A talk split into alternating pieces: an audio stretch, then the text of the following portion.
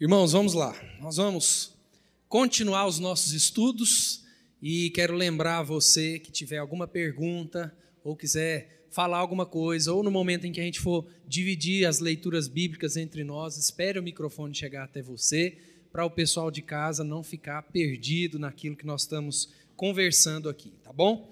Nós já começamos essa, esse estudo há 10 domingos atrás já falamos sobre vários aspectos importantes da nossa teologia, da nossa fé, daquilo que a gente crê. Estamos aí já há um tempo nessa série, né? Pensar no que se crê. Nos últimos domingos, nós falamos sobre Jesus, sobre a pessoa de Jesus.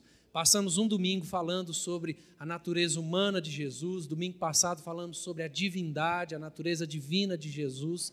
Estamos dando um, um passeio né, por toda a teologia para resgatar princípios e verdades que às vezes vão sumindo do nosso coração e da nossa mente. E hoje, continuando os nossos estudos, nós começaremos a falar um pouco sobre pneumatologia, que é a, a doutrina da teologia sistemática que explica ou estuda o Espírito Santo. Nós vamos começar então hoje esse estudo a respeito do Espírito Santo.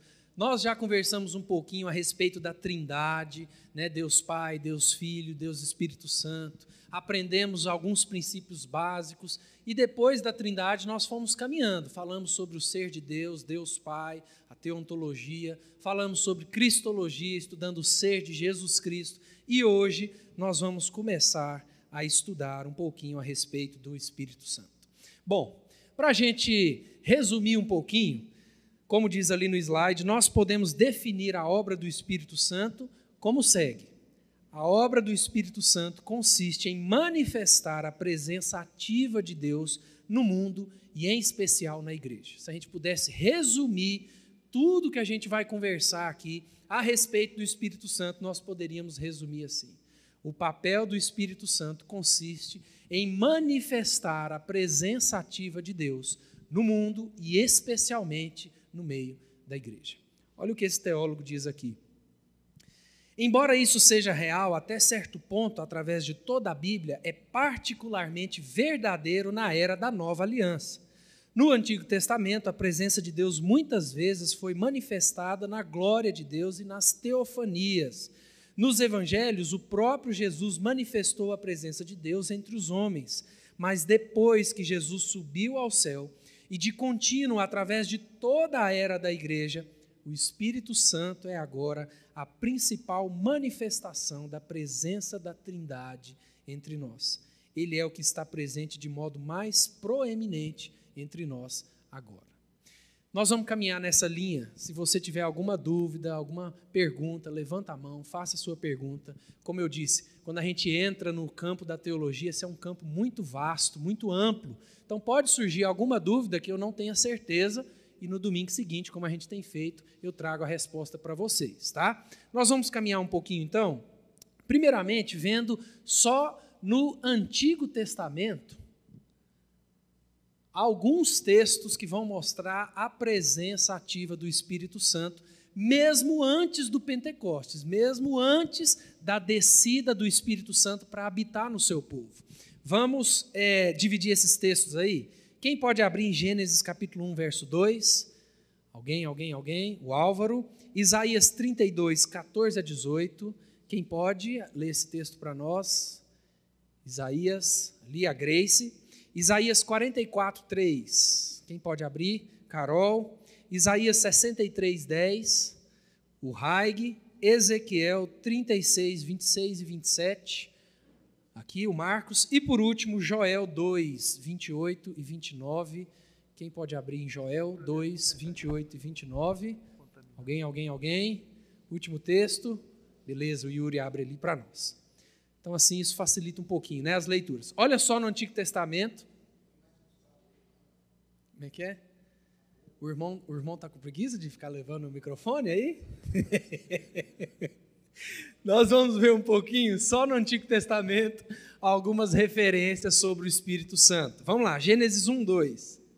A terra, porém, estava sem forma e vazia. Havia trevas sobre a face do abismo, e o Espírito de Deus pairava sobre as águas.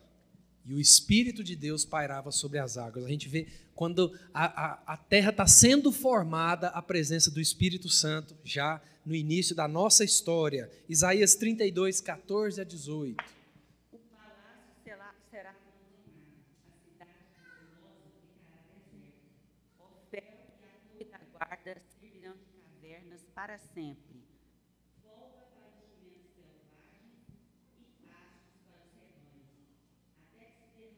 Nós o Espírito lá do alto. Então o deserto se tornará em pomar e o pomar será tido por bosque. O juízo habitará no deserto e a justiça morará no pomar. Isaías 44, 3.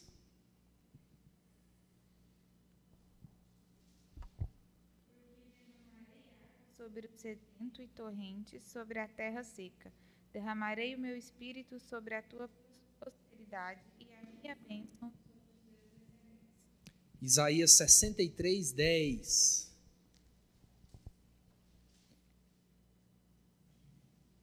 Mas eles se revoltaram contra Deus e ofenderam o seu Santo Espírito. Por isso, Deus se tornou inimigo deles e começou a lutar contra eles. Ezequiel 36, 26 e 27. Também vos darei um coração novo e porei um espírito novo dentro de vós.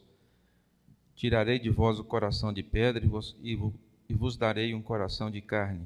Também porei o meu espírito dentro de vós e farei com que andeis os mandamentos e os praticareis. Muito jóia. E o último texto, Joel 2, 28 e 29. O Yuri vai ler para nós. E acontecerá depois que derramarei o meu espírito sobre toda a carne. Vossos filhos e vossas filhas profetizarão, vossos velhos sonharão e vossos jovens terão visões. Até sobre os servos e sobre as servas derramarei o meu espírito naqueles dias. Nós vemos a presença ativa do Espírito Santo desde o Antigo Testamento, no Novo Testamento e, obviamente, até hoje. Esses são alguns dos textos, e nós poderíamos ler ainda vários outros que mostram profecias a respeito do Espírito Santo e mostram também a atuação do Espírito Santo no Antigo Testamento. Nós vamos caminhar primeiro entendendo alguns atributos, né, digamos assim, do Espírito Santo. O Espírito Santo é quem dá poder. E dentro dessa ideia, dessa verdade do Espírito Santo é quem dá poder, primeiro, nós precisamos entender que ele dá vida.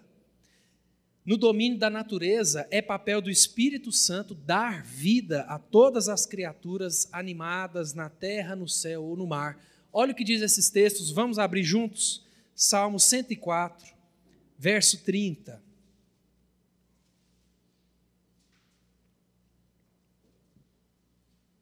Salmo 104,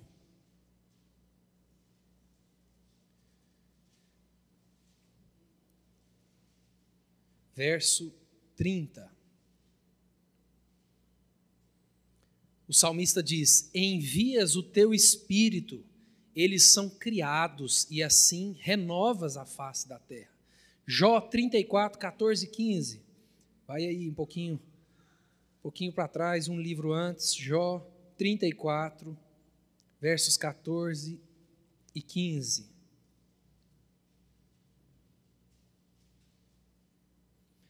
Jó 34, 14 e 15.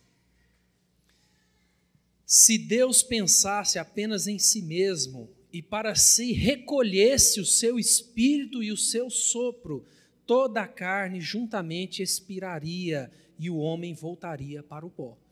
Então, entendendo que o Espírito Santo tem o papel dentro da Trindade de dar poder, é o Espírito Santo quem dá vida. Nós vimos alguns textos e poderíamos ver outros, mostrando que é através do Espírito Santo de Deus que existe vida, vida humana, vida animal, vida na terra. Mas não só esse fôlego de vida, o Espírito Santo também é quem dá nova vida. Lembram da parábola do semeador? A gente já usou esse exemplo aqui para falar de outras questões. Como é que é a parábola do semeador aí, resumidamente? Quem lembra?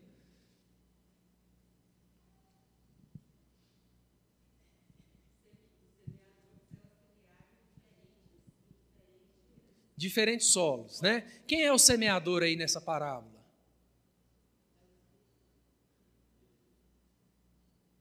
E aí? O semeador na parábola é quem prega a palavra, não é?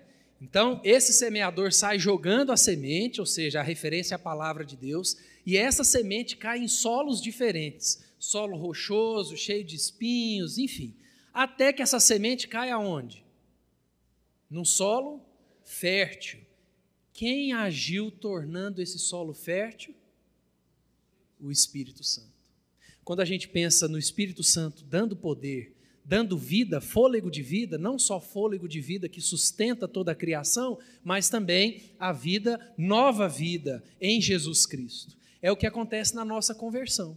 Quando nós ouvimos a palavra e somos transformados por ela, é porque antes disso o Espírito Santo já agiu no nosso coração, regenerando o nosso coração e transformando o nosso coração num solo fértil, capaz de receber entender e ser transformado pela palavra de Deus. Olha o que diz esses textos aí, vamos abrir juntos. João 3, versos 6 e 7. Abre aí comigo, vamos lá. João capítulo 3, versículos 6 e 7. Para a gente entender que além de fôlego de vida, nós vemos que o trabalho do Espírito Santo age também na nossa regeneração, na nossa salvação. João 3, 6 e 7 diz: o que é nascido da carne é carne, e o que é nascido do espírito é espírito. Não te admires de eu te dizer: importa-vos nascer de novo. Romanos 8, 11. Vai lá comigo um pouquinho para frente. Romanos capítulo 8, verso 11. Olha o que Paulo diz aqui.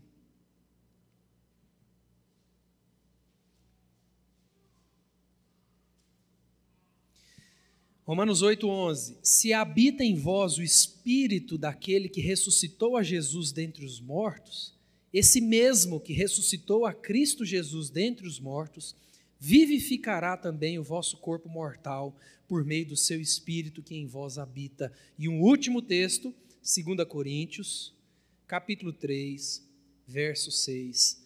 Também Paulo dizendo aqui, 2 Coríntios, capítulo 3, verso 6. Na verdade, vamos ler do verso 4 a 6, tá?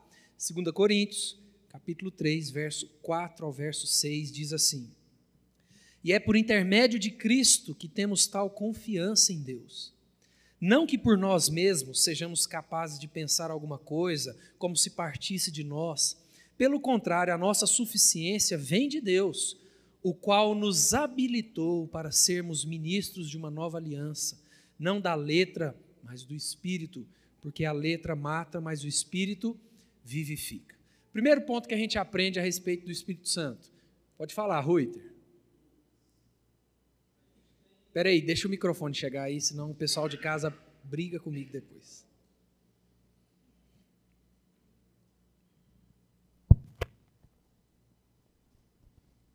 estou vendo que tem, tem espírito escrito maiúsculo e espírito minúsculo nas diversas, nos diversos textos que a gente leu.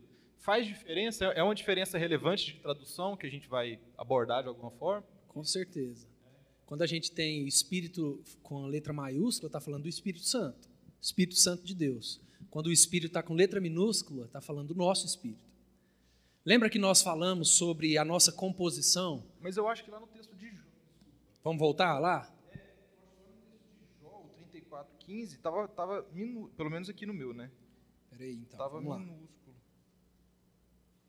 Jó. Vou baixar um aplicativo de crente, né?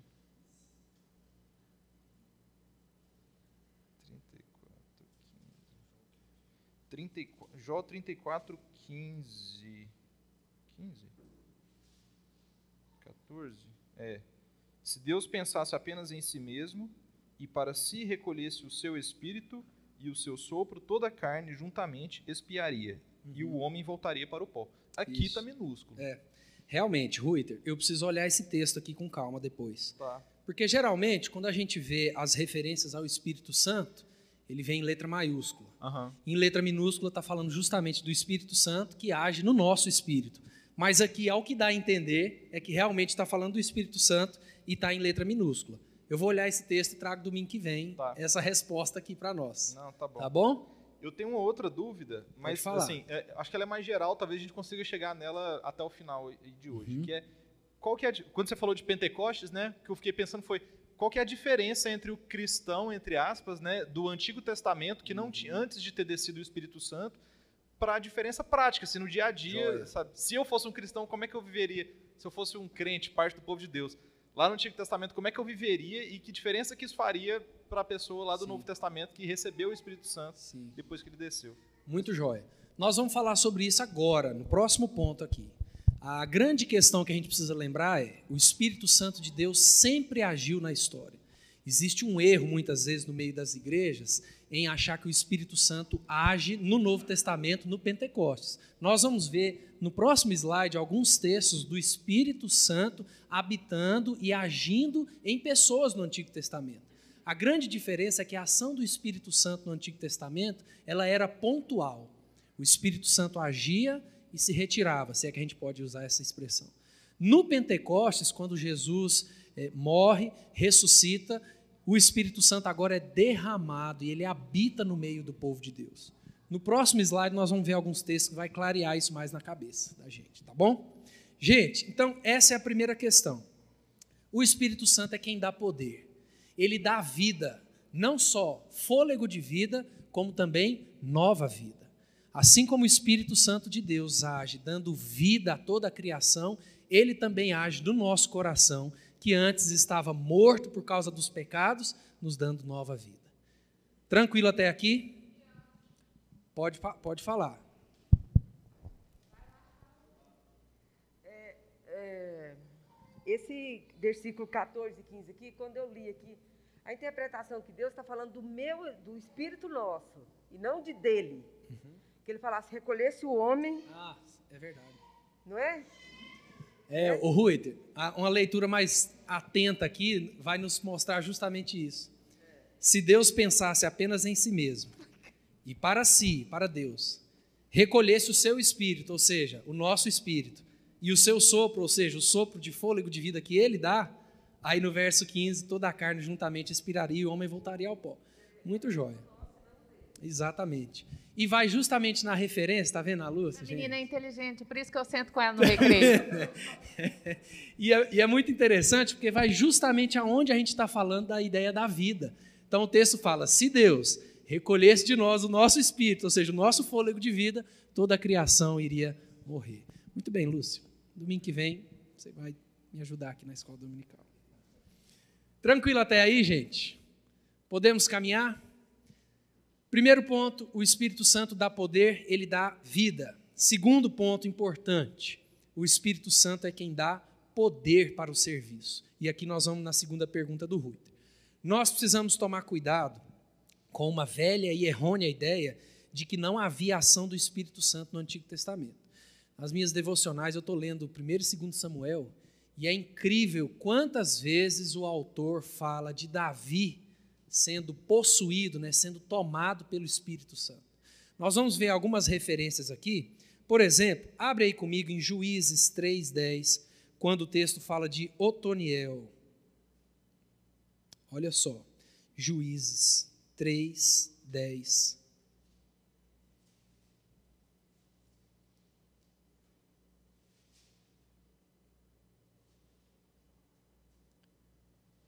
Vamos ver do 9 versos versos 9 e 10, tá? O texto diz: Clamaram ao Senhor os filhos de Israel, e o Senhor lhes suscitou libertador, que os libertou. Otniel, filho de Kenaz, que era irmão de Caleb e mais novo do que ele, olha o que diz o verso 10: Veio sobre ele o Espírito do Senhor, e ele julgou a Israel, saiu a peleja, e o Senhor lhe entregou nas mãos a Cusã Risataim, rei da Mesopotâmia, contra o qual ele prevaleceu. Quando nós vemos a história, por exemplo, do início da monarquia em Israel, em Saul, e Deus escolhendo Saul, Deus tirando Saul lá da, da terra pequena de onde ele era, de uma família desconhecida. A gente vê textos onde Deus concede o seu Espírito Santo para guiar Saul.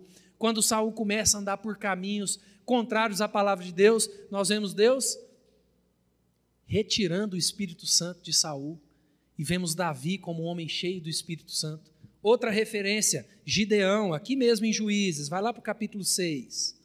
Juízes 6, 34. Quando fala de Gideão, Juízes 6, 34.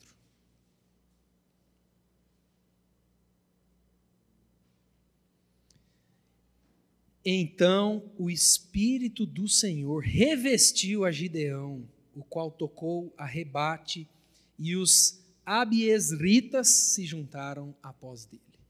Outro texto, Jefté, vai um pouquinho ainda em Juízes para frente, lá no capítulo 11. Juízes 11, 29.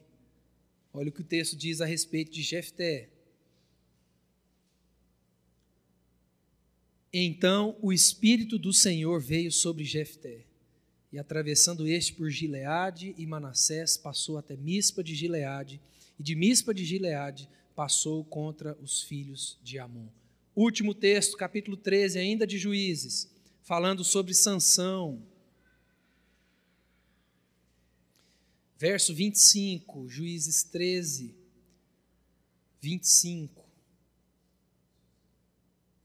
E o Espírito do Senhor passou a incitá-lo em Manedã, entre Zorá e Estaol. Nós poderíamos ainda falar de Saul, de Davi, de Josué, de Bezalel. Nós temos passagens em Êxodo, por exemplo, que mostram o Espírito Santo protegendo, capacitando o seu povo nas inúmeras batalhas que o povo teve que travar, nas dificuldades da conquista da saída do Egito, na conquista da terra prometida. Enfim, o Antigo Testamento predisse o tempo que o Espírito Santo, por exemplo, ungiria o Messias. Vamos lá em Isaías 11, 2 e 3, abre aí comigo, para a gente ver o Espírito Santo que dá poder para o serviço. Isaías 11, 2 e 3.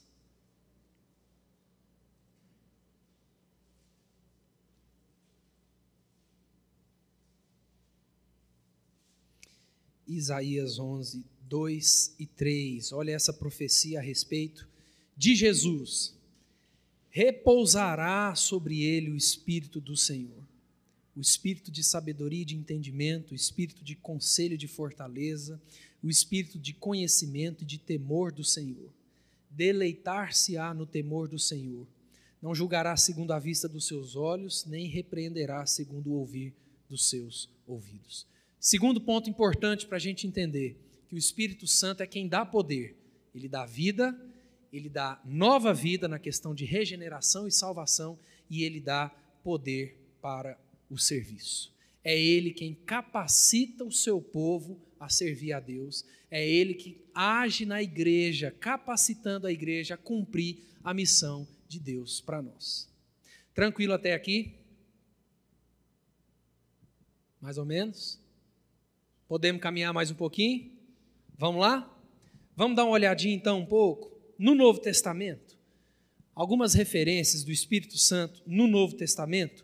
Quando a gente pensa em Novo Testamento, a gente fala e, sobre o Espírito Santo, a gente vê que o Novo Testamento começa com a sua obra de unção e capacitação em Jesus Cristo. Vamos dividir esses textos aqui entre nós? Vamos lá?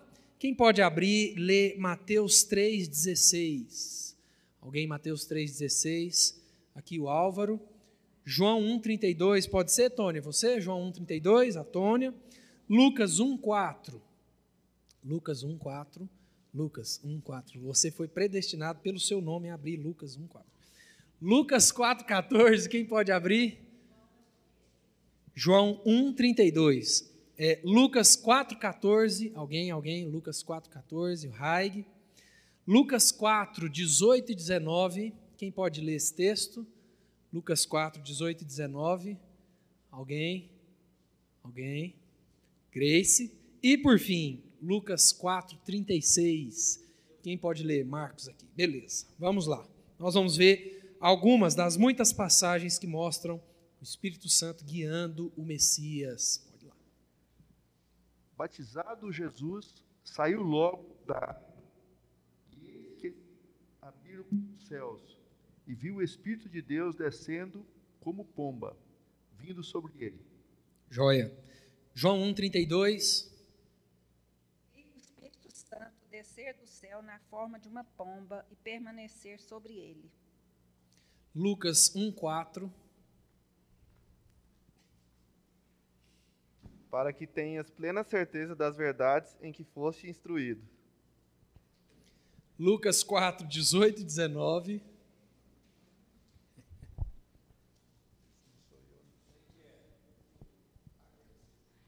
O Espírito do Senhor está sobre mim, pelo que me ungiu para evangelizar os pobres.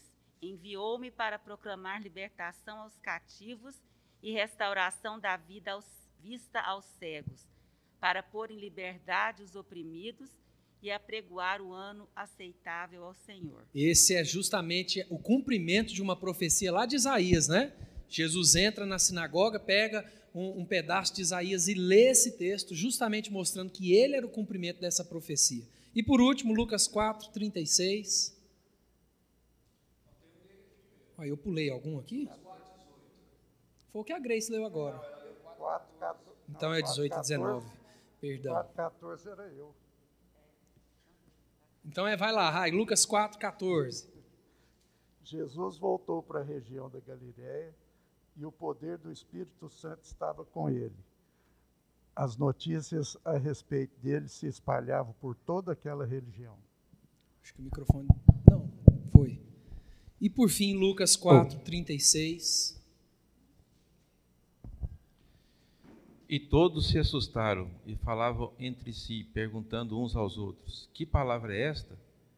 Ele ordena com autoridade e o poder aos espíritos impuros e eles saem. Irmãos, nós temos muitas passagens mostrando o Espírito Santo guiando Jesus na sua missão como Messias prometido. E também temos alguns textos que vão nos mostrar que esse mesmo Espírito Santo é aquele que capacita os seus discípulos a fazer a vontade de Deus. É o Espírito Santo quem nos dá poder para o serviço também. Vamos ver esses últimos textos aqui, antes da gente terminar. Vamos dividir eles entre nós? Atos 1, 8. Quem pode ler Atos 1, 8? Marcos, beleza? Atos capítulo 4, verso 8. Joia. Atos 6, verso 10, Jairo. Você viu que ele fez só, né? 1 Tessalonicenses capítulo 1, verso 5. Pode ser, pastor? 1, 5. E, e 1 Pedro 1, 12. A Carol lá, ó. Nós estamos contribuindo com a saúde do irmão, fazer caminhada. Esses são alguns textos que vão mostrar o Espírito Santo capacitando os seus discípulos a cumprir a vontade de Deus. Vamos lá, Atos 1:8. Mas receberei poder quando o Espírito Santo descer sobre vós, e sereis minhas testemunhas tanto em Jerusalém como em toda a Judéia e Samaria, até os confins da terra. Atos 4:8.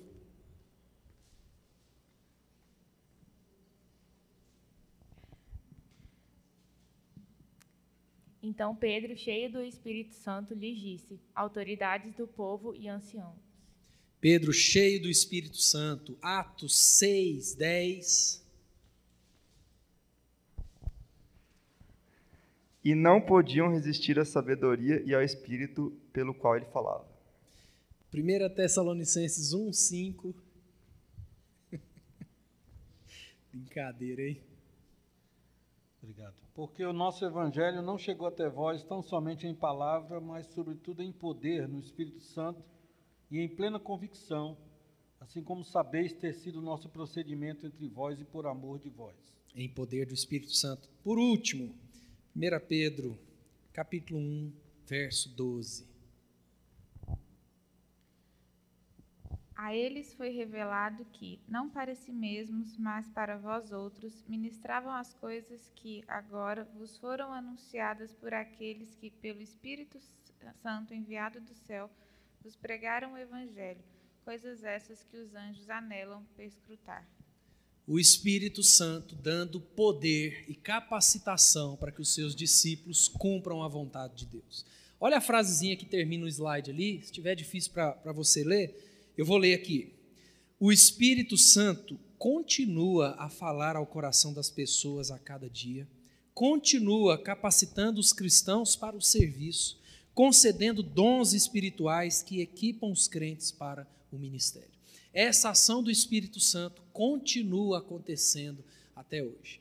No domingo que vem, nós vamos entrar em questões mais espinhosas aí sobre o Espírito Santo, porque eu tenho certeza que essas dúvidas vão surgir e no domingo que vem nós vamos abordar algumas questões sobre dons do Espírito Santo, a contemporaneidade dos dons, enfim, nós vamos caminhar isso no domingo que vem. Tá bom, irmãos? Pode falar, Marcos. Então, assista pela é, internet. É, o que, que significa a expressão é receber porção dobrada do Espírito Santo? Qualquer coisa deixa para domingo que vem também. É, domingo que vem. Domingo que vem nós vamos falar sobre dons do Espírito, nós vamos falar como é que isso se aplica hoje, como é que isso aconteceu na época de Jesus e depois, a questão dos milagres, dom de línguas, dom de curas, como é que vai ser esse negócio agora, nos tempos que nós estamos vivendo, nós vamos caminhar tudo isso no domingo que vem. Vai estar gravado, tá bom? Irmãos, alguma dúvida diante de tudo que a gente começou a falar hoje sobre o Espírito Santo? Tranquilo até aqui? No domingo que vem a gente continua então os nossos estudos a respeito do Espírito Santo, tá bom?